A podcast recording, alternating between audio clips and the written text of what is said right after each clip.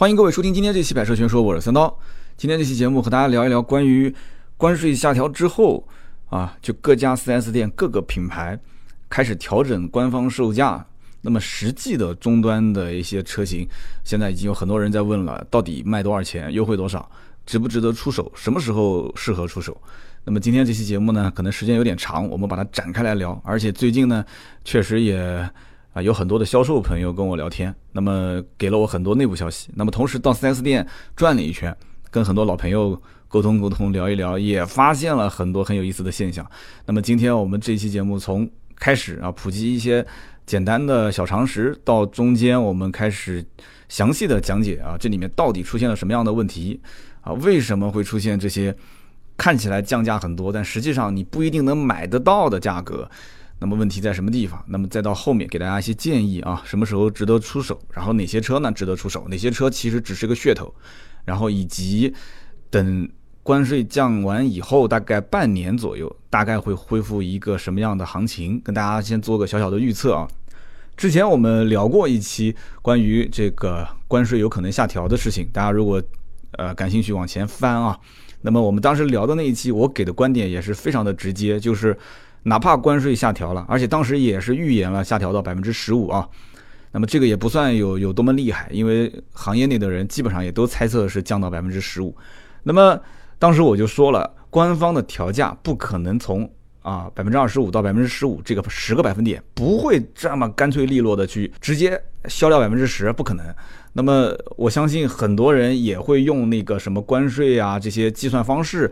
来得出一个结论，但这种结论当时我也是把它推翻了。我觉得这个是不对的，因为这个是纯理论性的一个推导，而真正影响官方指导价啊，我说的是指导价，不是成交价啊。它的这个最终成型的因素，还包括这个品牌老百姓的认可程度，它的市场的占有量，对吧？包括它的整个的市场推广营销的成本，对吧？有的品牌推广广告特别多，有的品牌它没有啊，几乎没广告啊。包括它的整个的利润指标，它在整个中国市场的重视程度。对不对？到底要赚多少钱？说白了，这才能啊结合下来，就是综合考虑到它的这个官方售价最后怎么定，包括像这一次关税调完之后怎么去进行调整，对吧？很多人应该看到一个词，什么词呢？就是啊某某品牌开始启动内部调价，对不对？关税一说降，马上立马就开始通过媒体发布啊，我们已经开始。进入到一个啊，这个内部调价的一个机制，启动内部调价机制。这个内部调价机制其实就是结合刚刚我讲的这几个关键点来进行调价，而且经销商的意见其实也很重要，就不能随便调的。我相信这个里面肯定是几个像宝马、奔驰、奥迪，在全中国有几个比较大的经销商，这里面的包括投资人啊、股东，肯定是要一起听取意见的。就你不能调是肯定要调，但你不能随便调，你调少了不行。那没有诚意啊，对不对？那你调多了也不行啊，你调多了就混乱了。所以你看这一次调价的步伐是非常的一致，而且我只是猜测啊，我猜测这里面可能有很多品牌之前已经互相或者说是早早就知道几月几号什么时间点要调整，然后这个这个价格体制就已经之前商量好了。所以这个里面你看，奔驰、宝马、奥迪，一会儿我要说到这个旗舰车型啊。像是 A 八、七系、S 级，它调价非常统一，对不对？包括像 Q 七、叉五这一类的车，调价也是非常的统一。你是五万，我就五万一二；你是六万，那我就是六万一二。你不可能今天这一家调六万，明天那一家调七万，而且他们的这个调价的公告几乎是同一天出来的啊，几乎都是同一天出来的。那这个东西就像考试一样的，大家事先如果没约定好，这答案怎么这么一致呢？对不对？完全可以，你调五万，我调六万啊；你调六万，我调七万。但是实际上调的价格相差不大，而且很明显啊，你调六万，我调六万二，这个还要看两个车型在市场上的占有量以及品牌老百姓的认可度不相同啊。调六万的那个呢，相对强势一些；调六万二的那个呢，可能它就在市场上啊占有率就更小一点，然后更弱势一些，所以它就多调了一些。所以呢，大体上就是这么个情况。但是讲这件事情，我觉得还是要从源头上开始讲起。就是五月二十二号，国务院关税委员会发布的这个关于降低汽车整车及零部件进口关税的公告。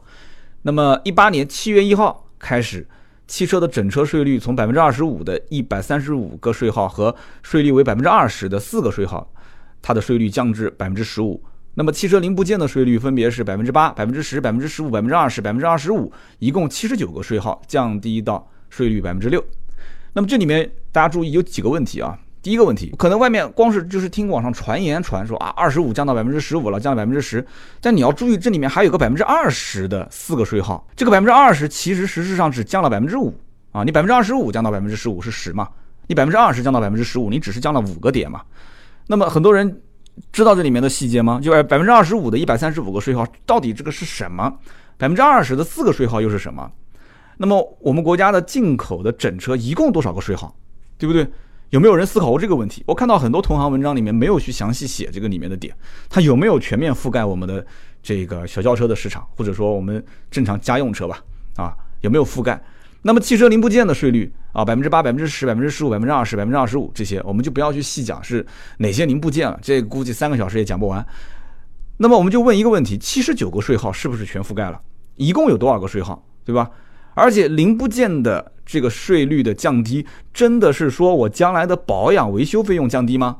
还是有什么更深远的含义，对不对？这个我觉得对老百姓将来买车卖车，特别是对进口车的买和用，有非常大的这个指导性的意见。我觉得老百姓应该稍微了解一下。那么首先一个就是税号的问题，那很多人一听就懂了，税号嘛，无非就是你进口一个商品，我得给你一个编号，要不然不好分类嘛，是不是？哎，可以这么理解，海关是根据不同车辆的情况进行商品分类，每一个商品分类对应的结果就是一个税号。当然了，也可以称之它为商品编码，再按照每一个商品的编码对应的去征收关税。那么进口整车一共涉及到多少个税号呢？啊？一共涉及一百七十八个税号，也就是说这次调整了一百三十九个。那么原来百分之二十五的指的是什么呢？是小型客车。那基本上这个百分之二十五就是我们常规能见到的这些我们家用轿车的这个范畴。那么这一百三十五个税号调整到百分之十五，我们知道百分之二十五调到百分之十五的话，等于降税幅度百分之四十了，对不对？那么原来税率为百分之二十的是什么车呢？是车重在五吨以上的汽油型货车。这么一听，大家就很清楚了哦。原来其实这一次，除了我们常见的家用的这些啊小轿车或者 SUV、MPV 这些车型以外，原来在那种商用领域的一些大货车，他们也有这个进口的，对吧？而且很多的路上跑的都是进口的，那么他们也涉及到了一个关税的下调，那么他们的车价是不是也会变呢？只不过我们老百姓平时不接触这些车，所以不太关心这些新闻。当然了，你要是看到那种什么。啊，这个进口一台车从三十万到九十万，那么现在关税下调之后，我们实际省了多少钱？你这一类文章多么吸引人眼球，对吧？你天天写什么五吨以上汽油型货车降了百分之五个百分点啊，降税幅度百分之二十五，这有什么意思呢？肯定没人看嘛，是不是？那么剩下来还有三十九个税号啊，他们是税率是百分之十五以下的，那么它就不用变了嘛，因为这一次统一调整到百分之十五嘛，那么原来就是十五或者十五以下的就不变。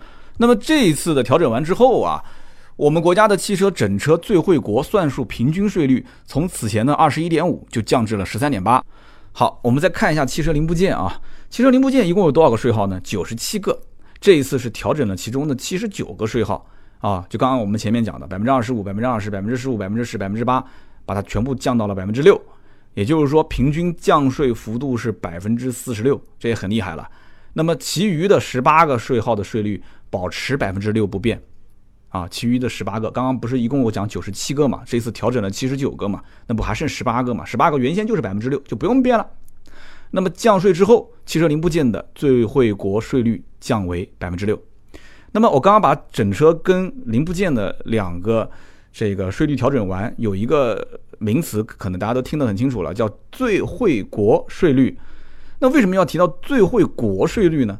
我相信这个听节目当中肯定有很多听友是经济方面的大咖，我就不班门弄斧了。简单的讲，很简单，你原来税率那么高，那说白了你是把国外的这些技术啊、这些产品啊是拒之门外，或者说进到我们祖国的大门，那自然是要加上很多的税，价格啊、成本啊都会很高。那好了，我现在是最惠国啊，税率普降，对不对？动不动就是四十多、四十多的降，百分之四十几、百分之四十几，我讲的是降幅啊，降幅。那么这样一来的话，中国人讲的都是礼尚往来，我都降了，对吧？我们双方要是做生意，你好意思不降吗？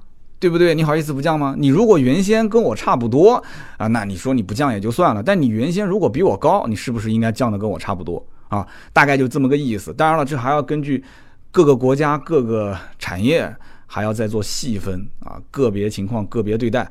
但是这个大的信号是这样子的：中国现在这么强大，是不是在全球跟每个国家做生意？那加入 WTO 之后，是不是？那么大家在一起玩，这个礼尚往来嘛。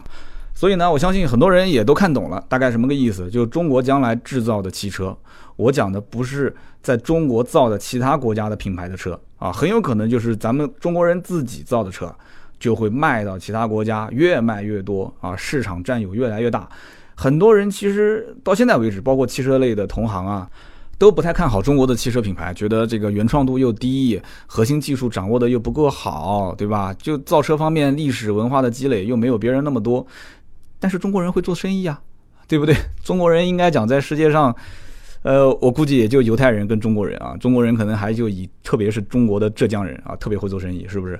所以呢，会做生意嘛，那就会用人呗，对不对？会用人嘛，那你就你做你做得好，你做得好，那我生意做得好，你东西做得好，我们俩就合作呗。所以将来在中国把生意走向全世界，啊，我觉得通过这一次税率的下调。一个是老百姓确实得到实惠了，二一个很有可能会把中国的车真的是通过这种方式方法，慢慢的就开始推向全世界。前两天李书福不是又讲话了吗？说愿意开放自己的新能源的，就是整个的架构平台啊，说不能每一家自己玩自己的，大家要抱团，我可以开放我的技术，你们都可以拿去用。哎，这个就很有意思了，是不是？开放源代码，你要知道，舒服哥的很多的话其实是。啊，是很有深意的，这个话我就点到为止，大家都懂啊，是很有深意的。舒福哥现在愿意开放自己的技术，那为啥？对吧？这个税率现在一下调之后，我刚刚提到的最惠国的这个算术平均税率啊，所以我们就讲到这为止了。大家就知道，因为我节目里面不喜欢涉及到其他的一些东西，所以我们今天就只聊车，只聊经济方面的东西。我们刚刚提到这个零部件的呃进口关税下降，对吧？汽车零件部件进口关税的下降。你想想看，其实很容易理解嘛。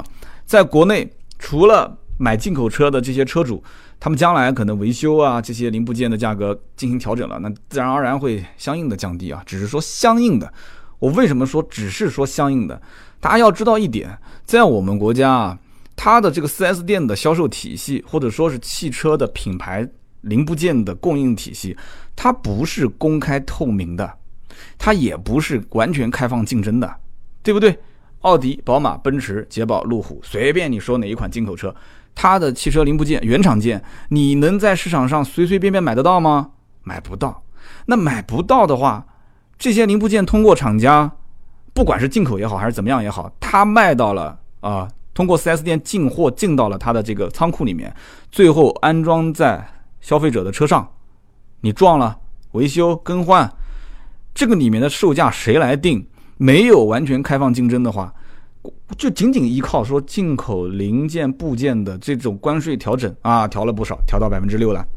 你觉得这种因为没有完全开放竞争的市场，这种调价对它的这种价格的影响到底有多大？对不对？这是从老百姓的层面去看啊，有多大我不知道，因为要看后期。以前曾经很长一段时间，老百姓突然听到了一个词叫零整比哦，一辆售价三十万的奔驰车。如果是进口奔驰车啊，五十万、六十万的进口奔驰车拆开来之后，竟然你把零件一个一个卖，能卖到一百多万，零整比一比二、一比三，那就老百姓觉得很夸张。那这个什么所谓的零整比，你觉得关税的成分占多少啊？我觉得一大部分的成分，为什么零整比那么高，就在于其实就是零部件的供应、销售的渠道它不透明。啊，它也不开放，老百姓没有办法去买奔驰的零配件。如果说原厂的火花塞，4S 店也可以供应，啊，网络那么发达了，现在对不对？我在网站上我也能买得到，我还会跑到你奔驰 4S 店去买你的原厂的火花塞更换吗？怎么可能呢？我能去你的 4S 店换换机油就不错了。你要连机油的型号告诉我是什么，我连机油都不来换了，是不是？现在基本上。在座的听节目的老百姓，你告诉我是不是这样子？所以这个零部件的，你甭管进口车也好，还是国产车也好，合资品牌车也好，它的零部件的销售渠道单一，就是不公开、不透明。原来宝马准备建一个这个宝马直营的品牌零部件的集散中心，可以对这些呃，就是这个也算是对社会公开吧，去销售宝马的汽车零部件。当时几家宝马的大经销商联合要求退网，你这么干，老子就不干了。你只要敢建啊，宝马直营的汽车零部件的这个配送中心、供应链啊，我我们就不去买你宝马的车了，我退网了，我不干了。你想想看，现在宝马哪些车能挣钱啊？动不动优惠十几个点、二十个点，销售都不怎么挣钱，售后的利润，你现在再搞个零部件的直营，那你这是，那我还经营什么宝马 4S 店啊？都卖了吧，不干了吧，对不对？宝马如果经销商大面积退网，这对于品牌来讲，大家想一想啊，这是无法逆转的伤害。所以宝马敢去动经销商吗？不敢。这些大经销商如果都退网的话，开什么玩笑啊？所以说。这是关于零部件啊，一方面，另外一方面，你想想看，中国汽车制造的能力，如果说中国成为全球最大的生产基地和出口基地，哎，这就有意思了。你说中国汽车这个生产基地全球最大，哎，这个我觉得正常，因为中国本身制造业很强悍嘛，而且这个地大物博嘛，对不对？制造能力很强。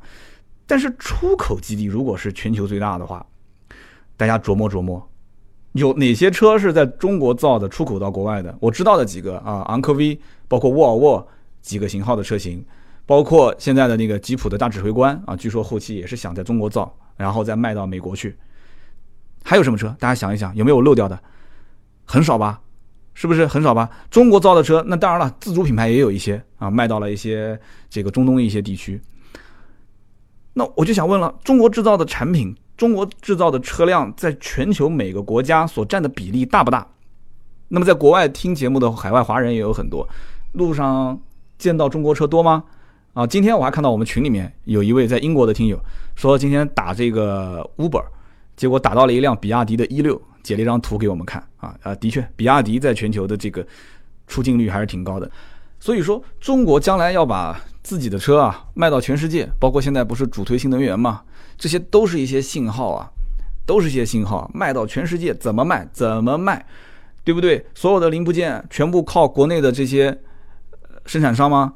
国外有很多的技术确实非常先进的这些品牌制造商，那么他们的东西如果进口到我们的国内，为我国产车所用，那我的国产车是不是成本就高很多？那么国内的这些零件部件的生产商，它的实力怎么样呢？对不对？它的它的技术核心技术怎么样呢？所以这些关键零部件啊，国外的品牌和国内的生产商，他们俩之间这样子一博弈，有没有可能博弈嘛？对不对？竞争才能增加你的竞争力啊！你有竞争才能有竞争力啊！就很有可能促进国内的这些零件部件的生产商它的产品竞争力。哎，这个你想想看是不是？这是件好事嘛？再加上你将来就算是进口。啊，短时间内你进口国外的那些核心零部件，你关税反正也调整了，成本也降低了嘛，对不对？原先不管是合资品牌也好，自主品牌也好，啊，原先采购的是国产的某些零部件，是不是有可能被进口的一些零部件所替代？都有这种可能性。啊，按我的理解，就是全球化的程度其实更高了嘛。那么这样的话，这种产品在返销到全世界的各个国家，大家想一想，这就很有意思了啊。对不对？关税下调本来是拉动国内的内需的，结果整个零部件的这个关税下调，就造就了现在国内的整个的整车生产实力大增。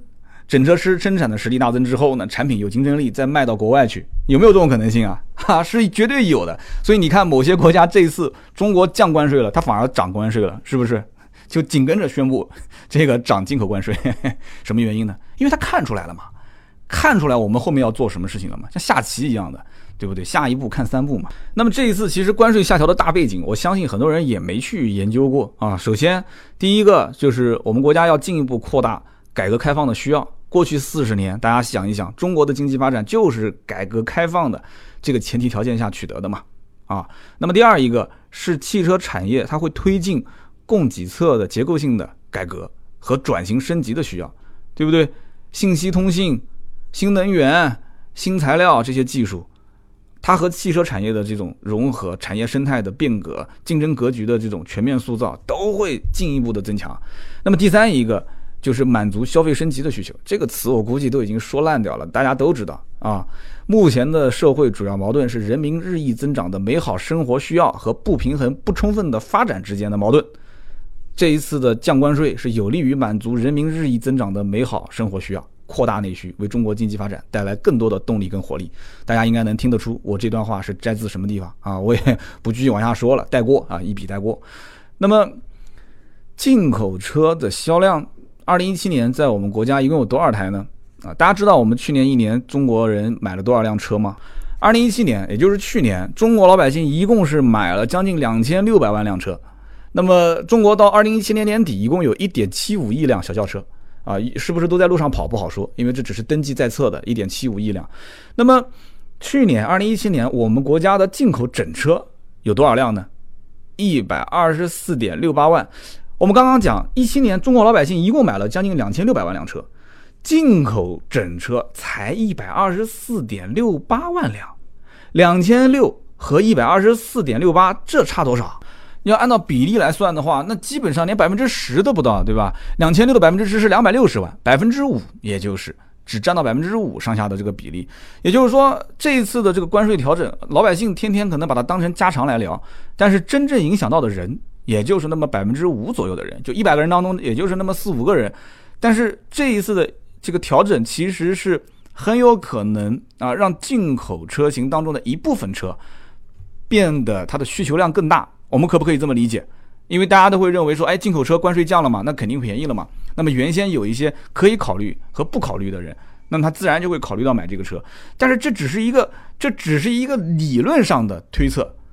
你说买七系、买 S 和买 A 八的人，他买和不买是不是都是进口车？是这个概念吗？你说有可能，呃，我我买七系、买买 S、买 A 八的人，我本来是买进口的，但是因为我之前考虑它价格太高了，关税调整之前我不买它了，我买了一个国产车。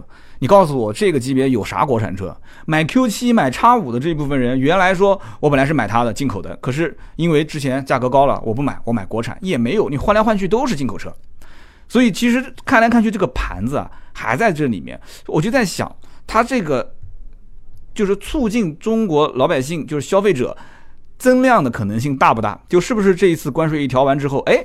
原来是二零一七年一百二十四点六八万辆，今年一下子翻一倍，两百多万辆了，有可能吗？我觉得可能性不大。那有没有可能多元化呢？就是原来可能我只有这么几个品类，那么现在我因为关税降了，我可以多选择一些品类，好像也没听说啊。这个涉及到关税配额，然后每一年要审核多少款车型能进到中国，这个跟关税调不调，我觉得这个意义也不是特别的大。那么只能讲在现有我们能看得见的这些车型当中，确实是降了。确实是降了。好，那么一百二十四点六八万辆是一七年的数据，即使是卖这么多，它也比一六年同比增长百分之十五点七七。那么当中越野车啊、轿车啊，包括小型客车啊，分别是五十二点八六万、四十四点七七万和二十二点五八万。所以一看就懂了，越野车、轿车这两个卖的最多。那么进口车的总金额是五百一十点三亿美金，就按照这个金额来算的话，同比增长百分之十三点五四。二零一七年从世界各地进口到中国的整车，按照销量的排行榜来算，哪个排第一？大家猜一猜，德国吗？日本吗？哎，无非就这两个嘛，第一、第二嘛，对不对？我告诉你，排第一的是日本，没有错，三十四点六二万辆。但是排第二的不是德国，排第二的是美国，二十八点零二万辆。排第三的是谁呢？对，是德国，二十五点四二万辆，差不多啊。日本三十四点六二，这个美国二十八点零二。这个德国二十五点四二，后面紧跟着就是英国，英国其实不用讲嘛，捷豹路虎，啊，十一点五五万辆，再往后匈牙利，再往后意大利，再往后斯洛伐克，再往后这个墨西哥，再往后瑞典，再往后法国。有的人会觉得很奇怪，法国、瑞典、墨西哥、斯洛伐克，哎，我怎么不知道啊？你不用知道，正常，TT 就是匈牙利产的。啊，Q7 就是斯洛伐克产的，你好一听就懂了啊，原来是这么回事。那意大利的就不用讲了嘛，都是一些超跑是吧？所以你不要观看这个车子的牌子是哪个国家，这个进口来源国讲的是它的生产地，这个一定要了解啊，这个一定要了解，要不然觉得很奇怪，怎么斯洛伐克排在意大利的后面，匈牙利怎么排在英国的后面，觉得很奇怪啊。那么接着往下看，这些品牌一七年啊进口。就是哪些是比例比较大的？大家注意啊，宝马、奔驰、雷克萨斯、丰田、保时捷、路虎、林肯、大众、奥迪，宝马还有个 mini，进口数总计占就是全中国啊总计百分之七十五点三。就我刚刚讲的这几个牌子都是耳熟能详的，对吧？百分之七十五点三。那么排名前三的，就像宝马、奔驰、雷克萨斯，分别是十五、十四点七和百分之十点八。所以你看，就三家品牌啊，宝马、奔驰、雷克萨斯就占了这个进口整车市场的百分之四十，将近百分之四十。有人讲，哎，原来我们听的不是宝马、奔驰跟奥迪吗？怎么是宝马、奔驰跟雷克萨斯啊？对呀，在进口整车当中，宝马、奔驰、雷克萨斯是占前三的啊。BBL，大家记住了啊，进口整车是 BBL，没有 A 什么事情 啊。奥迪其实绝大多数卖的都是国产车。好，我们继续往下看啊，继续往下看。这里面有个问题点，有个问题点，我们一步一步的去聊啊。那么既然这个关税下调了，对吧？那么价格整体都降了，大家也看到了。那平行进口车的市场，哎，会不会有什么大的变动呢？会有，肯定会有。但是有几个问题点，第一个，平行进口车的市场上到底在卖哪些车？注意啊，我说的是车，不是品牌。品牌这个没必要去聊，我们就说车。为什么呢？因为平行进口车的市场不是按照品牌建 4S 店的形式来卖的，都是一个综合展厅。哎，反正这个老百姓喜欢什么车，什么车有差价，说白了就有奶就是娘嘛。什么车能挣钱，我就做什么车。我自己也做平行进口车，我也知道。所以这个里面我们要了解的是什么？是在中国卖的最好的平行进口车有哪些？啊，有些兄弟们能不能跟着我的思路稍微转一转啊？那有人一想，那不用说啊，三刀我肯定知道啊，对不对？普拉多、兰德酷路泽这些啊，大揽胜这些肯定是卖的好的。OK，这三个你都说到了，继续说十个中国卖的最好的平行进口车。我们的这个节目的听友当中，我知道也有很多的朋友是做这个平行进口车的生意的啊，那么手上肯定有比较准确也比较这个详实的这个数据啊，我大概我来说一下啊，就班门弄斧了。二零一七年全国的平行进口车卖了多少台呢？十五点五万辆。但是我觉得这个只是登记在册的，你懂我要说什么了吗？那肯定还有一些通过一些啊非正规渠道进来的。大家注意啊，我们前面刚刚讲过一个数据，二零一七年我国的进口整车一百二十四点六八万辆。我国进口整车一百二十四点六八万辆，这个是不含平行进口的，这就是正常的各家品牌 4S 店的这个正规渠道以中规的形式引入到 4S 店来卖的车，一百二十四点六八万辆。这个没含十五点五万辆的平行进口车啊，这个数据，所以你十五点五去跟刚刚那个一百二十四点六八你去比，那基本上平行进口车还没达到 4S 店进口车销量的百分之十，不就这个概念吗？所以平行进口车的生意也不好做，也不好做，也就百分之十，没有说真的是颠覆了 4S 店的这个进口车的销售。而且平行进口车绝大多数的销量就集中在那么一些车型里面，比方说像普拉多，大家都知道，普拉多去年一年卖了三点五万辆。再比如说兰德酷路泽，对吧？普拉多、兰德酷路泽，一个丰田，两款车型就干到了平行进口车五万多的销量。我们刚刚讲，二零一七年平行进口车一共卖了多少辆？十五点五万辆，十五点五万辆，一个普拉多，一个兰德酷路泽，就两款车，就已经占到了多少？五万多，就相当于百分之三十。啊，百分之三十这个比例，我觉得只能更高，不会更低，因为还有很多没有通过这个所谓的 正规渠道进来的兰德酷路泽跟普拉多。哦，你看那个西部城市很多地方是不是？很多地方都，而且包括你北上广也很多地方的人也喜欢开，但是西部地区那真的是，真的是很多很多人在开这个啊，不管是老百姓也好，还是一些相关的部门，他们都喜欢开，因为稳定嘛，啊，稳定比越野性能更重要。那么当然了，你既稳定，越野性能又很强，那当然最好了，谁不愿意呢？那么最关键的还是价格。如果平行进口车的价格比这个中规，也就是 4S 店的价格明显是有优势的，那何乐而不为呢？就用平行进口车就是了。平行进口车不就是担心售后保养维修的问题吗？那既然这个车子又开不坏，我还担心什么保养维修的问题呢？所以普拉多、兰德酷路泽卖得好很正常。那么这两年呢，平行进口车的途乐卖的也不错。那么它不像普拉多这样，普拉多还有一汽官方渠道有，呃，在国内国产的。那么途乐就是纯进口，你就是算去这个 4S 店去问，它也是纯进口的。所以平行进口车的价格和 4S 店之间它是也有差价，啊，也有差价。那么这个途乐现在有北美阵营，叫美规、加规、墨规，它也有这个中东版。中东版的这个途乐也还行，也卖的不错，但是美规现在目前卖的还是比这个中东版要略微好一点，所以这就是目前的日系的在平行进口车里面的三杰，也可以讲说是甩后面的这些平行进口车好几条街的啊！大家记住，途乐啊、普拉多啊、兰德酷路泽啊，那么这些车大家注意，我们有在这一次的官方的调价表里面看到吗？对不对？你要知道，途乐、兰德酷路泽，包括这个普拉多这三款车型是平行进口车的最主力的销售车型。我相信，只要是做平行进口车的老板，一定是做这三个车的生意，对不对？虽然说可能利润没有那么高，因为价格很透明嘛，但是毕竟好销啊。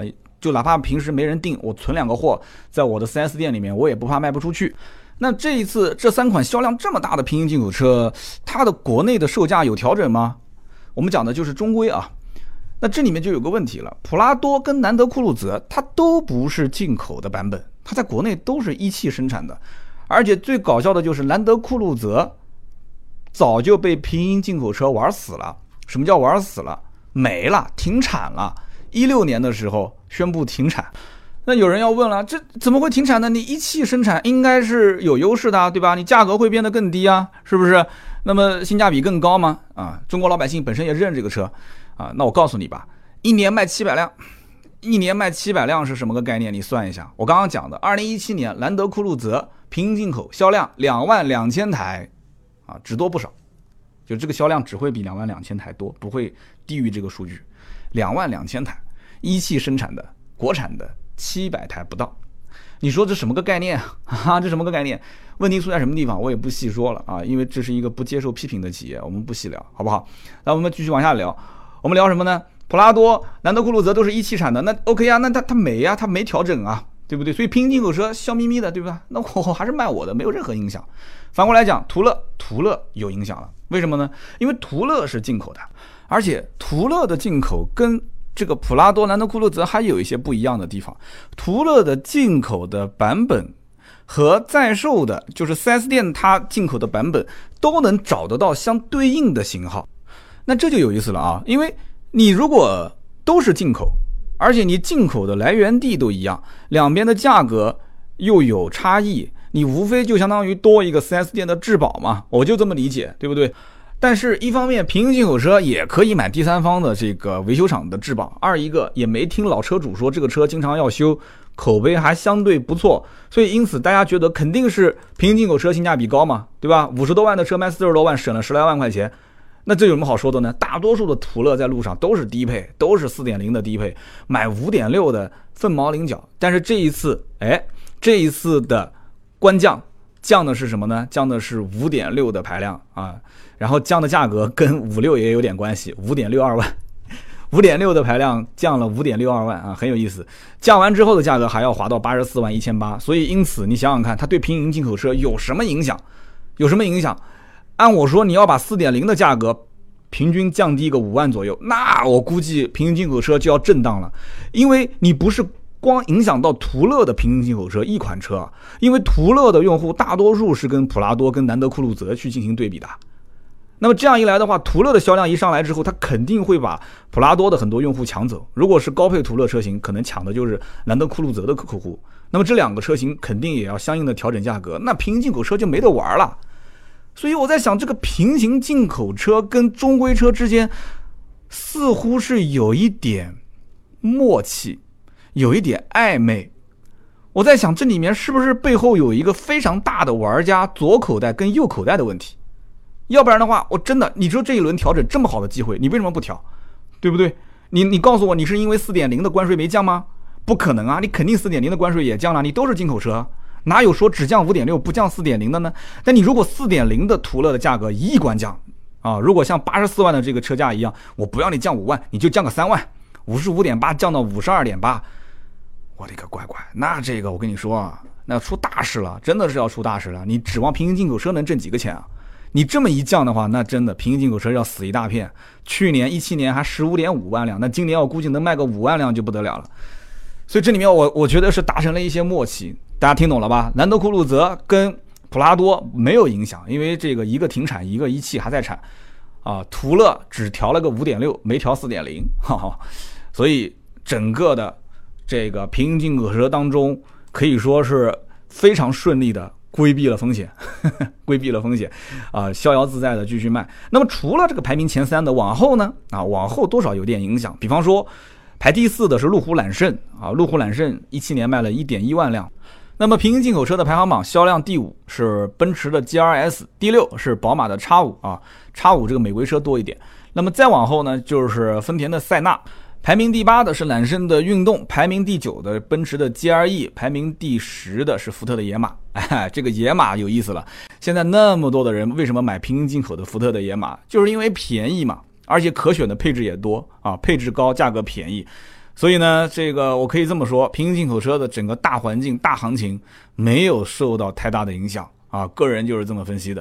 刚刚我说那个叉五应该是会有一些影响啊，因为宝马叉五这次国内的官降也是比较凶。我在马上后面讲中规车的各款车型的时候，跟大家进行一个简单的分析。好，我们刚刚把平行进口车的情况大概讲完了。我们可以这么理解，平行进口车当中它的热销车型都是一些大排量的，像日系的这种 SUV，对不对？那么官方引入成本本身就比较高，平行进口车正好可以把这个成本相应的啊减少一部分。那么与此同时，如果选择平行进口车，很有可能还会配置选得更高一些。比方说有些车菱形座椅本来是没有的，哎，国内它就没这个选装，但是国外它就可以选这些配置，以此类推嘛。那么配置能更高一些，价格能更低一些。那么有些车型口碑本身就不错，也不怎么要修，为什么不选呢？所以因此平行进口车。虽然只卖了那么十几万辆，但是在很多地方主销的这些车型还是有利润可赚，还是有市场的。所以这一次的官降，我不觉得对平行进口车有什么太大的冲击，但是多多少少会有一些影响啊。那么接下来我们就要说整个的这一次官降在 4S 店遇到了哪些问题？那这个问题还是挺多的啊。我做了一期国民车顾问，这周三我相信很多人应该也看到了啊，因为今天这期节目可能上线的比较晚。视频是上午就已经更新了。那么国民车顾问里面，我们也提到了一个这个观点，什么观点呢？就是已经订车的客户，我在那个视频里面各种表演，一会儿演销售，一会儿演客户啊。已经订车的客户还没有提车，那么这一次官降了，该怎么办？这个里面还分两类，第一类是已经加价订车的客户，很多啊，很多进口车它都是加价订啊。那么还有一类就是。之前是有优惠的这个进口车，那么现在官降之后，我是否叠加之前的优惠？你的官降价格再加上我叠加的优惠，能不能同时实现？是不是这个问题？这个只是消费者跟 4S 店之间的观点，这个你们俩之间可以谈嘛，对不对？但是 4S 店跟厂家之间，他可就没什么好谈的了。换句话讲，很多的一些厂家非常强势啊，直接给你下个邮件，比方说我。这边就已经收到了一个厂家的内部邮件啊，这是我们的一个听友私下截屏给我看的，他是这么写的，我大概先把原文说一下，然后再给你解读一下啊。原文是这样讲，他说，对于目前已经暂停通关并且计划于七月一日恢复通关的车辆，分两类，第一类已经支付尾款的，就是经销商已经支付完尾款的，好，那么近日会将尾款。退款至保修保养账户。七月一号车辆恢复通关之后，按照调整后的经销商的成本价，将调整后的经销商成本价与已支付的首款的差额作为尾款金额，重新请尾款。具体金额请以进口车系统中的尾款请款书为准。那么第二类就是已经支付首款未支付尾款的，那么将于七月一日车辆恢复。通关之后，按照调整后的经销商的成本价，将调整后的经销商成本价与已经支付的首款的差额作为尾款金额，重新请尾款。具体金额呢，以进口车系统中的尾款请款数为准。那么，以上的涉及对象为六月生产月当中全部车辆，以及四五月生产月当中七月一日前未通关车辆。车辆信息请登录进口车系统查询。不说具体哪一家，但我相信绝大部分的汽车厂品牌一定是下过类似这样的邮件，因为你经销商的结算成本不一样了，对不对？你突然调整了官方售价，那我跟客户之间，这就是补偿方案嘛。我在国民车顾问里面就演了一下这样的一个情节，就是说销售讲，呃，您稍微等两天，我们在等厂家的补偿方案。什么叫补偿方案？这就是补偿方案，经销商的成本价。我现在想知道你官方调完价之后，我的成本价是多少？所以这一段时间内会出现很多的经销商不知道怎么计算现在这些已订单客户的车价，包括港口的这些车已经通关之后的这些车辆，因为它没有享受到七月一号的这个国家的降税的政策，但是在港口很多车我已经付了尾款了，啊，我已经付了尾款，正在往这里发，这个车又没有客户，那最亏，那怎么办？厂家怎么去进行相应的补贴？你有听说厂家把之前已经过了关的这些车，我再给你进行一些补贴吗？没有。它只是对于目前已经暂停通关，并且计划七月一号恢复通关的车辆，它只是对于这些车有以下的两个处理结果、处理方案。所以有的时候 4S 店是挺弱势的，因为你经销商跟客户之间，客户要跟你谈判的，我是会受损失的。我订了车了，现在你不给我车，官方价格又降了，啊，那么。这个是有谈的空间的，但是 4S 店跟厂家它是没有谈的空间的，给你一份邮件，你就按照执行就可以了。这里面还有一个最麻烦的是什么？就是很多客户啊，钱交了，首付款付了，还在办贷款。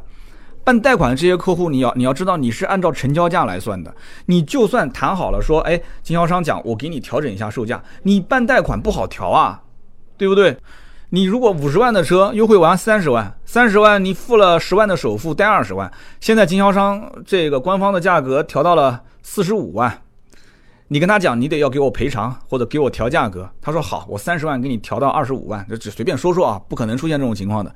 但是你如果成交价调到了二十五万就麻烦了，因为你贷款是以三十万的金额做贷款做首付的，对不对？你现在如果说成交价是二十五万，你首付金额就变了，你贷款额度也变了。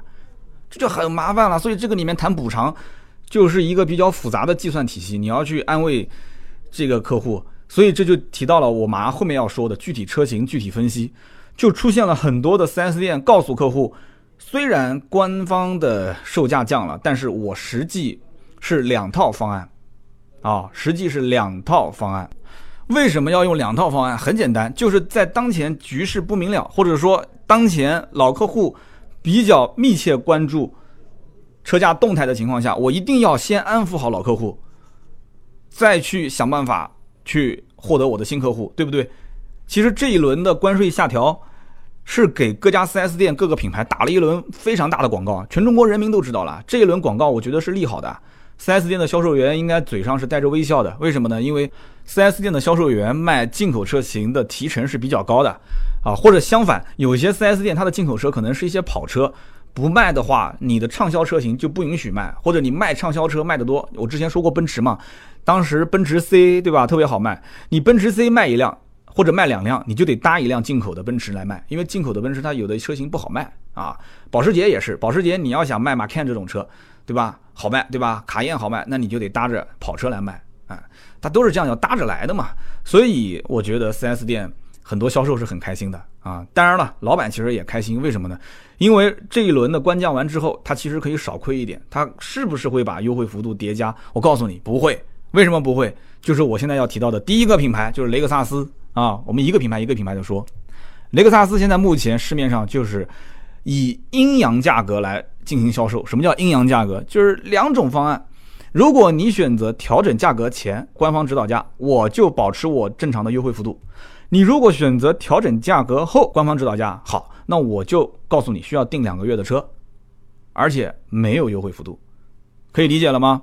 好，我们就以像雷克萨斯的 NX 这个车型来举例子，NX 卖的最好的是风行版，NX 两百的风行版，NX 三百的风行版啊，原先的官方指导价三十一万八、三十五万八，这一次官降了两万和两万三，也就是降完之后，NX 两百风行是二十九万八。N X 三百的风行是三十三万五，比原来便宜了两万多块钱。原先一七款的这个系列啊，优惠幅度也就是两万多，两万二到两万五。所以大家应该一听就明白了，这一次官降之后的价格其实就是之前优惠之后的价格，就这么简单。那么经销商就开始有两套方案了。如果你要选择官降前的价格，我就给你优惠两万多块钱，马上就有现货，你可以开走。但是你要选择官降之后的原价，那你就等两个月以后。你要如果说这是一个大改款车型啊，两个月之后提的车跟现在看到的车差别特别大啊，外形啊，甚至整个的平台都变了。好，那我愿意。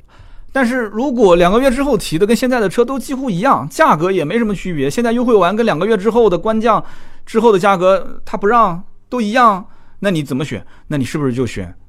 不如我们就坐下来谈一谈，优惠完啊，按照官方指导价，最终成交价是多少？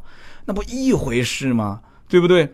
这 4S 店玩的套路就是阴阳价格政策，就这么简单。那么另外 ES 也是啊，啊，雷克萨斯的 ES，ES 四月份的北京车展我们都看到了，对吧？最新款，但是这车还没上啊，七月份应该会上市。那么目前在售的这个 ES 最好卖的 ES 两百精英，ES 三百 H 混动。那么 ES 两百精英原来的官方指导价二十九点八，这一次调了多少呢？调了一万九，调到了二十七点九万。ES 两百精英正常的市场优惠幅度也就是一万五到两万，调了一万九是什么概念？不就等于是顶着原来的优惠幅度调了嘛？调下来之后的这个价格，说白了，车都是同一个车。那么这个价格就是之前的优惠之后的价格，那你觉得 4S 店会怎么卖吗？会在二十七点九万的基础上再给你优惠一万五到两万吗？不可能。所以目前了解的情况就是几乎原价在卖啊，原价在卖。那么 ES 三百 H 也是一样的啊，原来的价格三十七点八，现在的价格三十五点四，那一算就出来了嘛，两点四万的官降，也是这 很有意思啊。ES 三百 H 的优惠幅度它也是两万到两万四啊，很多地方两万二、两万四，基本上就是这样。所以很简单嘛，就平价销售呗，不就这么简单吗？你要是选择官方调价之后的，我就平价，啊，选择之前的官方指导价，我就给你优惠两万二到两万四。所以大家一听就听懂了啊，这个雷克萨斯的 ES 跟 NX 其实调不调就那么回事了啊，就是消费者并没有真正得到什么实质性的这个好处。但是雷克萨斯的 RX 就有意思了，为什么呢？因为雷克萨斯的 RX 原先就是原价在卖，很多地方还要加价。但是这一次呢，RX 它开始调价了，调的还挺多啊。因为我表哥之前不是刚提了一辆嘛。那么 RX 家族卖的最好的是 RX 三百四驱典雅版，这个版本呢，原来是四十九点八万，这一次官降之后卖四十六点四万。这个车本来就是没有优惠，还是加价的啊。那么还有一个版本两驱精英卖的也不错，便宜嘛，四十一点八万，现在降到了三十九万，啊，官降了两万多块钱。官降两万八，那么调价前，这些车都是要加价买的，基本都是加一万块钱装潢上下。那么这次调完价之后，你看四十九点八调到了四十六点四，三万五。你原来如果是加一万装潢，你现在怎么样？你总不能告诉我要加四万现金、三万现金，不可能吧？你最多一万装潢变四万装潢吧。你一万装潢，就算变四万装潢，这车你还能装什么东西？你告诉我，你四万装潢你能装什么？你还给我镶个金牙还是怎么说？是不是？而且你真开口，你我的妈呀，这车你开口加四万装潢，你不觉得吃相有点难看吗？所以这只是短时间内的为了应付老客户的一种说法，私底下谈都好谈，私底下谈差不多就得了。所以我真不好意思把这个消息。给我表哥说啊，真的，我跟他我只能告诉他说，表哥你没亏啊，你原来这个价格是加一万装潢，现在加四万装潢，其实真去打个招呼，什么四万装潢，说个不好听的，就一万装潢正常也卖，真没问题，肯定的。那么 L S 呢？L S 我真的我也是怕车主听到了会哭啊。L S 刚开始有些人喜欢尝鲜，一上来的时候原价，很多人觉得说，哎，这车估计一年也没多少台进口，对吧？原价就原价吧，甚至还有人加价买。现在好了，一看官方降价啊，这官方降价，你知道很多家里面买 LS，其实老头子并不同意。我身边就有这样的人，啊，老爸不同意买，儿子觉得就是好就是好，老爸说我就买个奔驰 S 不就行了吗？那不行不行，就买这就买这，老爷子就实在没办法，说买吧原价，买完现在一看，咔嚓一下啊，十来万就降了。那 当然了。最近一段时间，就是关税调整前那一波，有些地方也有优惠啊，七万到十万的优惠幅度也有的地方有，这个我们就不多说了。L S 毕竟离我们比较远啊，销量也一般，但有钱人的钱也不是大风吹过来的啊。雷克萨斯大概就这么个情况啊，就去年跟今年比起来，雷克萨斯销量确实挺凶猛的啊，今年一季度涨了不少。我觉得这个雷克萨斯的品牌很有意思啊！现在雷克萨斯开始玩一种营销，我慢慢慢慢也就开始琢磨出了一点东西。他好像在告诉大家，就是你开豪华车的人，你是不是符合豪华车的这种气质啊？有人讲说，哎呦怪，那雷克萨斯还挑客户了，有那么点意思。虽然他嘴上不敢这么讲，但是我觉得好像有那么点意思。他好像在教很多的一些豪华车车主啊，就告诉你怎么做一个。讲究的人怎么做一个开豪华车的人？对吧？就讲个故事，可能不恰当啊，我也不是捧这个品牌。有一个小故事讲说，贵族啊，一个贵族被推上断头台的时候，不小心踩了一下这个刽子手的脚，结果连声说啊，对不起，对不起。这就是一个贵族和一个这个普通老百姓的区别啊，这是他的修养涵养啊，没办法。好，那么接下来我们聊一聊关于奔驰品牌。奔驰的话，这一次也就是 C R A、C 级轿跑、，G R E、G R S、GS，然后迈巴赫、AMG、Smart 这些品牌，我们就不一个一个讲了，挑几个吧。首先就是像类似 C R A 的204驱，像这个版本卖的就很好。原来三十二万七，现在的关调之后的价格三十点六八万，我觉得其实差不多。为什么呢？原来三十二万多也可以优惠一些，优惠个一万六七、一万八，调整完之后的价格和之前优惠后的价格都差不多。这种车本来也没多少啊，没多少人要，也没多少库存，所以因此我个人分析啊，也差不多跟雷克萨斯的形式一样，就是阴阳两种价格。你要调整后的就不优惠了，调整前的我就给你适当优惠一些。那么我觉得比较值得关注的是什么？还是这种平时不让价的，但是这一次官方调价的。比方说奔驰 C 两百的轿跑，原来三十八点三八万，很多地方是要加价的。你别看这是一个什么啊，好像挺冷门的车，奔驰 C 两百的轿跑本身很有腔调，它的外形跟奔驰 C 还是有区别的，两个门对吧？无框玻璃很帅，然后呢价格又不算太高，三十八点三八万，平时还要加那么一两万的装潢才卖。这一次官降到三十五点八八万，官降两万五，我就不相信他给你加个四万五万的装潢，我估计也就是两万上下的装潢差不多得了啊，那那这就真的是得到实惠了啊！你们家隔壁邻居如果是上个月买的，你是这个月买的，你们俩之间就是官降的这两万多块钱，你就赚到了。那么还有人讲说，那什么奔驰 G 三五零 D 就那个柴油的，对吧？奔驰 G 五百那都降了啊，降的都不少啊，都降了十几万了。关键问题是你到奔驰店去问他都没货啊，不但没货，而且奔驰的那个新 G，今年三季度不是马上要进中国了嘛？当然你提车肯定要到明年了。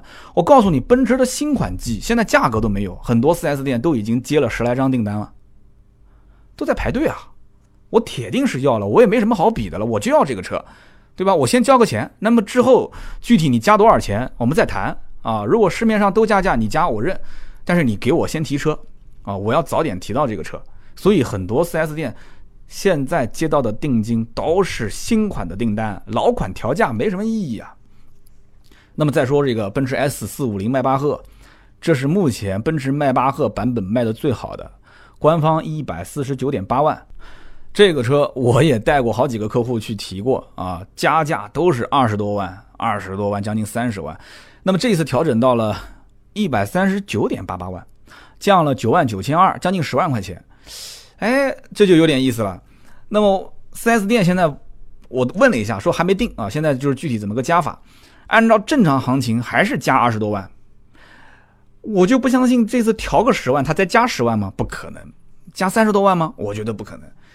那你这个心理上就觉得就太黑了吧？这个 4S 店太黑了。我觉得适当的多加个两三万或者三五万有可能，但是对于客户来讲。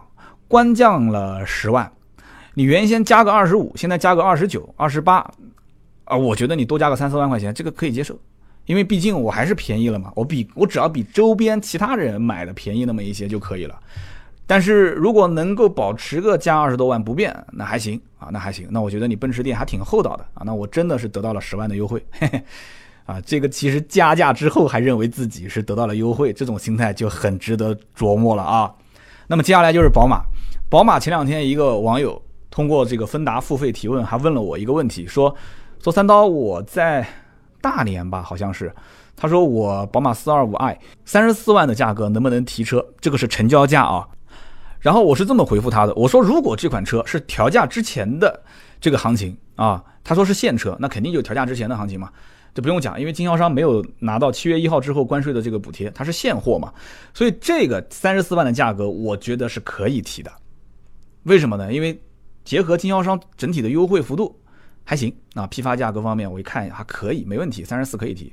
但是关键问题是，现在这一款车调完价之后的官方指导价是三十六点九八万，那我就想问一下了，当年四十多万的价格打完折卖到了三十四。现在调完价之后，其实同一款车，它又没换代，对不对？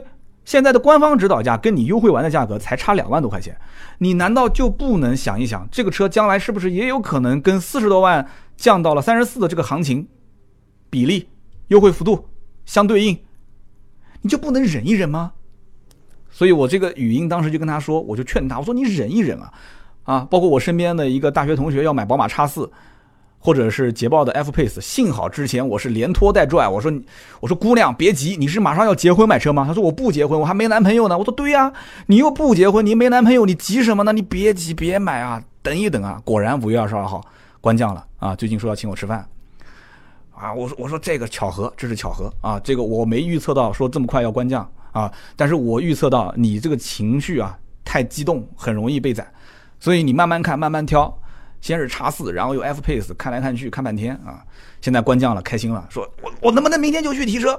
我说别急，再等等，现在是一个混乱期，混乱期啊，就是阴阳两种价格，再等三个月左右，等到这一波过去，到了七月一号之后，陆陆续续的这些车开始报关了，这个也不是什么好购买的时机，再等到三个月到四个月之后，经销商开始有一定的库存压力了。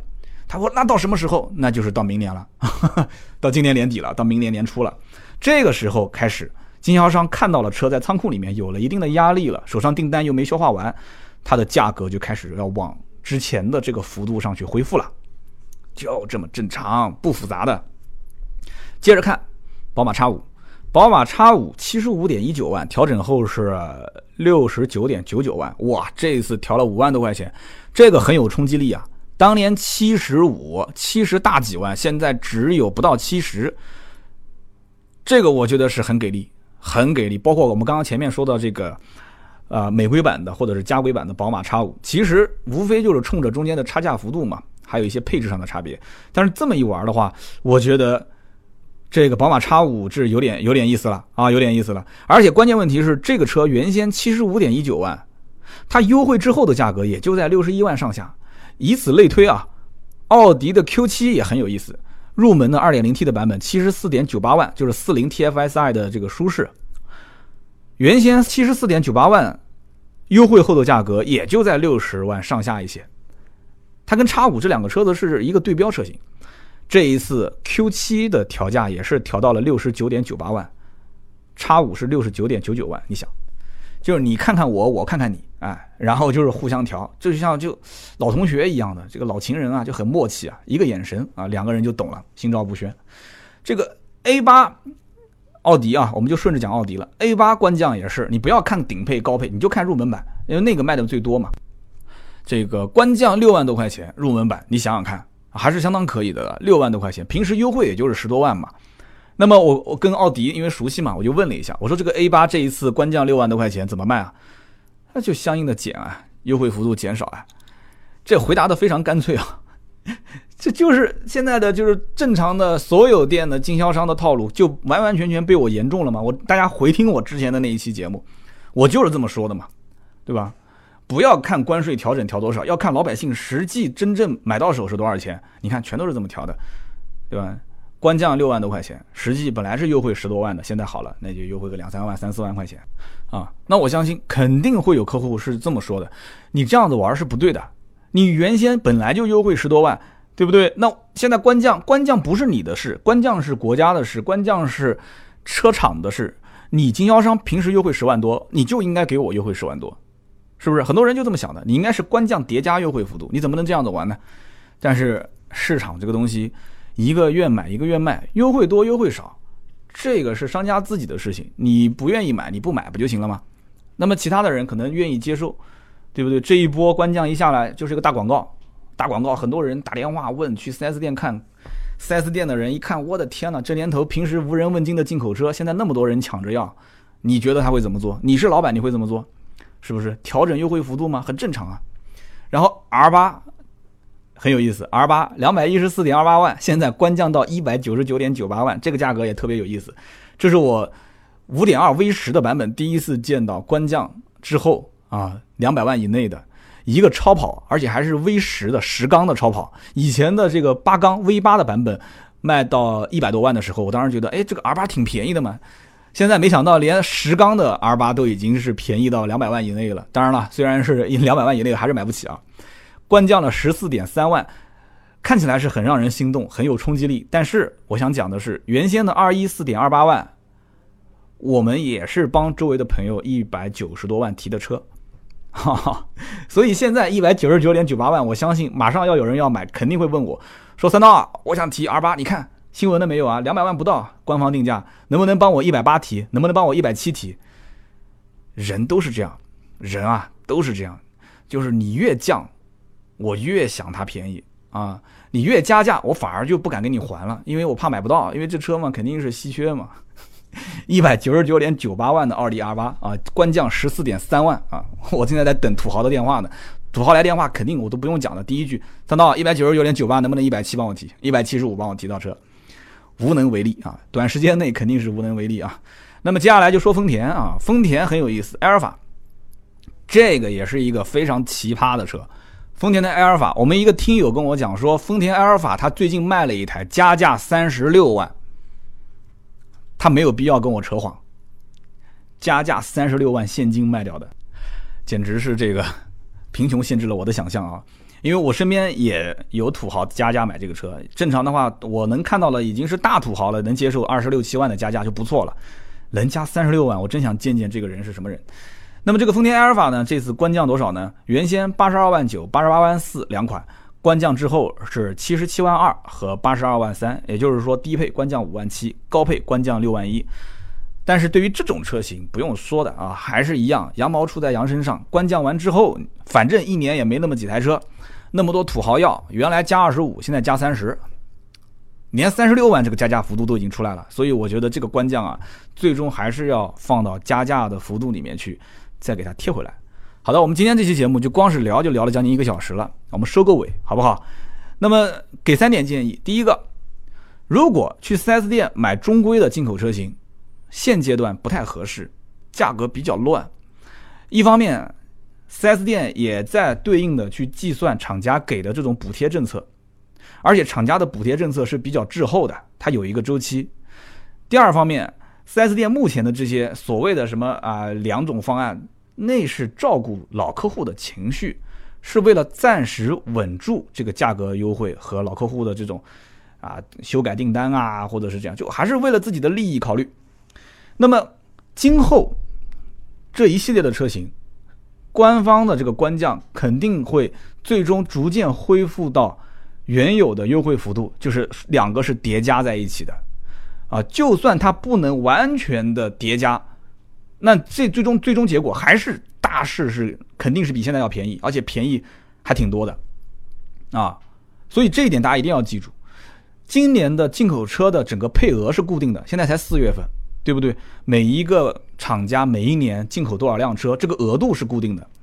那么通过这一波的宣传之后，是不是咨询量涨了？很多人开始关注进口车了。大家想对不对？额度是固定的，需求又又增多了，需求又增多了。那么今年整个的进口车的价格，你觉得是往下走还是往上升？这个计算应该是很容易的嘛。按照大势来算的话，那应该是往下走；但是按照短时间来看的话，它是往上升的，因为这个时候关注度太高了，太多的人会去问了，经销商会守住一定的价格不会变，因为它的今年的整个的出货量、进口的配额它是固定的，所以一定要到明年的年初这个时间点，我觉得它的价格才会进入一个相对稳定期，因为关注度这一波过了，啊，售价、库存、配额，明年又会有新的压力，一有压力，经销商自然就开始让价。他一让价之后，再想回回到原先那个位置，那就很难了啊，那就很难了。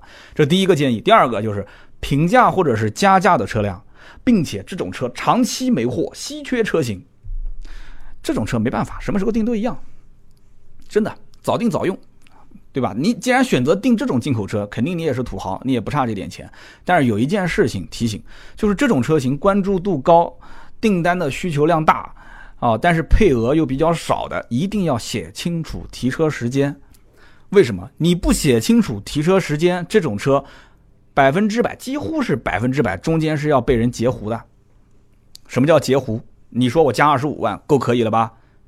二十五万，那你真是你也是太小看中国有钱人了。人家给你加三十六万，加三十六万，你的订单就被人挤掉了啊！所以这种进口的加价车型，一定要把提车时间写清楚啊，违约条款跟 4S 店两个人协商好。到了时间点，你如果不给我车，对不起，我今天是可以给你十万、二十万的定金，你到时候三倍退还，不然给你打官司啊，不然我就给你打官司。所以这个我还是要建议大家要强调一点啊。那么下面就是平行进口车，我刚刚前面也都分析过了，平行进口车都是接，就是很自然到店的这种订单，很多平行进口车做的都是老客户的生意，他们反正也没有像 4S 店这种 KPI 的考核指标，对不对？也不用拿厂家的这个什么年终返点。所以有一单能挣钱就挣，不能挣钱我们就想其他的方法去挣，不就行了吗？是不是？而且刚刚我讲了最畅销的那三款车，普拉多、兰德酷路泽跟途乐又没受什么影响。那么剩下来这些什么像野马这些也影响不大，无非就是什么宝马 X5、奔驰 G2S、路虎啊、大揽胜或者是揽胜运动有一些影响。但是平行进口车商一定能想到办法去挣钱。好的，那么以上就是关于今天啊，也是聊了一个多小时了。哈哈，就是关税调整之后的一些市场的变化，这个信息量有点大，但是希望呢对大家能有所帮助啊，对你们有帮助就是我这个节目的最大的价值了。那么聊了那么多，也是希望大家对我的节目呢多多点赞，多多评论。听到最后的一定是老铁，一个多小时能听我啰里吧嗦讲到这里，那真的是老铁了。那么提醒大家一件小事啊，一件小事就是。最近呢，我们在做这个百车全说听友的一个实名登记啊，其实没有什么其他的意思啊，就是想到我将来可能会去一些城市正常的出差啊，或者是我们就做一些线下的活动，那么我希望能够在活动策划之前，我能够知道在某些城市有哪些人，那么他姓什么叫什么，电话号码是多少，我可以通知到你。我看了一下，最近已经有好几百号人加入了我们的这个登记的行列啊。那么，我希望大家如果感兴趣的话，可以登记一下姓名、电话和你的行业，还有城市啊。最关键就是城市。那么这样的话，我们就可以有一些线下。三刀到了一个城市，我打开这个软件一看，哎，这个杭州也有将近小一百号的这个听友，我们就让盾牌去统一发个短信给大家，对不对？三刀几月几号下午几点在什么地方啊？咖啡馆啊什么地方？我们可以聚一聚。感兴趣的，我们可以回复什么报个名。如果这样的话，大家觉得说 OK，那我跟你的之间的联系就会非常方便。因为对于城市啊，包括你的名字啊，你的一些信息，我可以及时跟你联系。平时肯定不会骚扰你的。那么感兴趣可以看一下盾牌的朋友圈啊，盾牌的微信是四六四幺五二五四。我们最近一段时间每天都会发一次啊，就是建议大家可以做一个小小的登记，我们的刀客。登记一下，好的，那么以上就是今天这期节目的所有内容。下面是我们的互动环节。上期节目呢，我们聊了一期关于丰田八六车主的一个事故，但实际上我们聊的是 4S 店跟这个外面的修理厂之间的保养维修的一些区别。那么上一期节目呢，首先有一位听友叫做刺猬 Frank，他就说了，他说三刀啊，你说捷达车主在门口修理店修车，为了拿一点保险赔款，不换大灯等等。这些行为啊，我觉得我就不爱听了。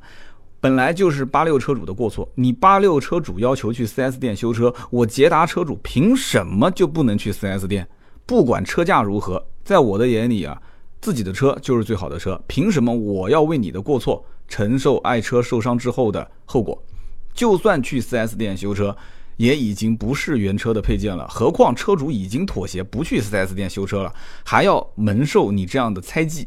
每一个人买车都是拿来用的，不是拿来骗那么一点点保费的。花十来万块钱，我骗你一千多块钱，我脑子有病啊！更别说让我认全责出保险，这不可能。那么为什么我会写这样的评论呢？因为本人就是一个新手，而且刚刚提车一个多月的时间，被人违章剐蹭、钣金喷漆了两个面，深有感受。那么这一位叫做刺猬 Frank 呢？ID 我很熟悉，也是我们一个老听友了。那么看得出，他对我这节目里面可能在这个事件的描述和表达方面，听出了一些这个语气，或者说是我的这种可能有引导性的一些话语。我也不做解释了，这个我下次注意吧。啊，捷达跟这个八六之间的事故，我其实真的是想把 4S 店跟外面修理厂之间的一些区别，包括我所见到的一些比较常见的现象。通过这个事件呢，把它表达给我们的听友，但是呢，这个里面可能啊，就涉及到可能不同的人站在不同的角度去看，它是有区别的。虽然我也就怎么说呢？把我当年奥拓修车的经历，我也搬出来说了一下，我也自嘲自讽了一下。但是我不管怎么自己嘲讽自己，这没用啊！很多人还是觉得说不行，捷达的车不是车啊啊！八六的车主，他就车就是好车，就一定要去 4S 店修啊。换位思考，后来我也稍微回了一下，我说我不是描黑捷达车主，节目里面我也说了，捷达车主挺好讲话的。但是呢，这个节目首先内容是关于 4S 店和维修厂之间啊，他们的保养维修区别，这只是一种可能性。第二个就是实际情况来讲，如果换位思考，那既然换到捷达车主这个位置思考，我们也换到八六车主的位置思考，因为我不认识捷达车主嘛，我认识八六车主。这个八六车主撞了以后呢，他因为没有保险，所以要自费。那么天经地义，他会跟这个事故的另外一方去协商，说，哎，我能不能？也算是帮个忙吧，就是在修理厂去维修，啊，那修理厂你也可以指定。那么在这种情况下，最终哎，阴差阳错的，他有一个三责可以走保险走，那么最后保险赔的比之前当时八六车主找的修理厂要多出了将近一倍，对吧？一个四千多，一个将近七千。那么这个里面，因此我就节目里面稍微带了这么一句啊，然后我也说了这样一个现象。那不管怎么说。刺猬 Frank 他表达的这个观点，我能接受，我能接受。而且底下我看到有人评论说：“哎，我听三刀听这一段的时候，我也听出了这么一些感觉。”送你上去，给你点赞，哈哈，我看他点赞啊，被点了好多。这叫做四位 Frank。那么下面一位呢，叫做 QHDMCP，QHDMCP 车，汽车的车。这个哥们儿是这么说的，他说：“我是一个十万多的家用的现代车，每一年两次保养。”我保养都在 4S 店，我觉得多花几百块钱吧，图个省心。我也没有什么特别的关系，认识一些汽车修理厂，那我只能是相信 4S 店了。不过呢，有几次我的车有小毛病，去 4S 店之后，他要价实在是太狠了，我直接就跑了。结果到汽车修理厂，简单的就解决了。虽然说修的不一定很完美，不过很省事，关键是省钱啊。这个听友，我当时是这么回复的：我说四 S 店修车收费不透明，小病大修的这种现象的确是存在。然后他又回复我说：“他说，嗯，后来呢四 S 店的维修经理因为一次检测错误，提前两年就把我的电池给换了。我找他理论过，之后呢，这个经理我们就认识了。那么后来他跳槽出来自己单干，开了一个修理厂。他发短信给我，问说能不能来他那边修车啊、保养啊，过来看看。”我觉得他态度是变得比以前要好很多了，不过我还是没去过。那么像这位听友啊，就 QHD MCP 车这一位听友，他其实遇到的情况是，绝大多数的家里面有一辆十来万的车，车主的这样的一个心态，4S 店也不能信任，修理厂也没有特别能信任的。在这个情况下，我到底是多花几百块钱去 4S 店保养呢，还是说我就在周边一些这个小店去保养呢？那么这是保养的问题，还不算多，也就是几百块钱。那么修车的问题呢？4S 店动不动我一去问，只要稍微出点问题，因为我不懂，我不知道。4S 店说这次，哎呀，不行啊，我要修几千块。当时我能看到好多听友通过微博、微信私信我们，都会这么讲。最终几千块的问题到修理厂，可能一两百块钱就搞定了。但是我曾经不是节目里面也说过吗？我明明就是一个电瓶的问题。门口的一个小修理厂，又是给我换启动机马达，又是把我的机油给放了啊！好多好多年前的事情了，那个时候我才刚刚入汽车这个行业，我也不懂。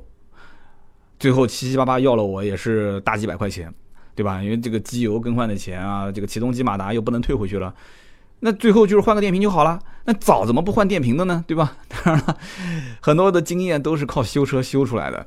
所以这个哥们儿，你看他最终也不知道相信谁。但是你 4S 店当时态度不好，你出来开修理厂，啊，你提前把我的电瓶给换了。我现在对你的为人，我对你的人品，我觉得是有有质疑的，啊，有质疑的。这件事情就是我下就这一周下一期节目周六，呃，目前的选题之一，就是我想聊一聊宝马 4S 店发动机里面给客户加水的那个事情。很多人也在问，说 4S 店是不是会经常会出现这种情况啊？那么这一位叫做 QHDMCP 车，他讲的这件事情，我觉得 4S 店的保养价格将来应该是会越来越透明，而且现在大家都在努力的，就是让很多的客户去知道你到底保养了哪些东西，换了哪些配件，包括旧件是不是你不要让消费者自己说，中国人都比较含蓄，你能不能主动的放在他的后备箱换下来的这些东西，那么新的换上去了，旧的换下来了，整个过程透明。啊，零配件的型号啊、规格啊这些也都能公示。整个过程啊，价格啊，你多赚我一点钱没有关系，我只是想有知情权，你再给我普及点知识那是最好了。我这样的一种消费会很舒服。现在就是各种不透明，各种感觉好像是被人坑蒙拐骗。其实去修车并不麻烦，我只要你能指出我的车到底是哪些地方有问题了，然后给我一到两套方案，啊，是换原厂件还是换非原厂件，啊，是必须得换还是可以修。然后这个整个过程就像看病一样的，你能把这个里面过程能，就是可视化的、透明化的告诉我，让我心中有数，我再做出方案。你多赚我一点钱没有关系，我相信大多数老百姓一定是认同我这句话。但是关键问题现在就是不透明，就感觉我到了这个地方我就被宰，对不对？就像去了医院，你跟医生能讨价还价吗？没有，他给你开了药，你要不就去拿，要不你就滚蛋。你还跟跟他说我不要开你这个药，我要自己出套方案，怎么可能呢？对不对？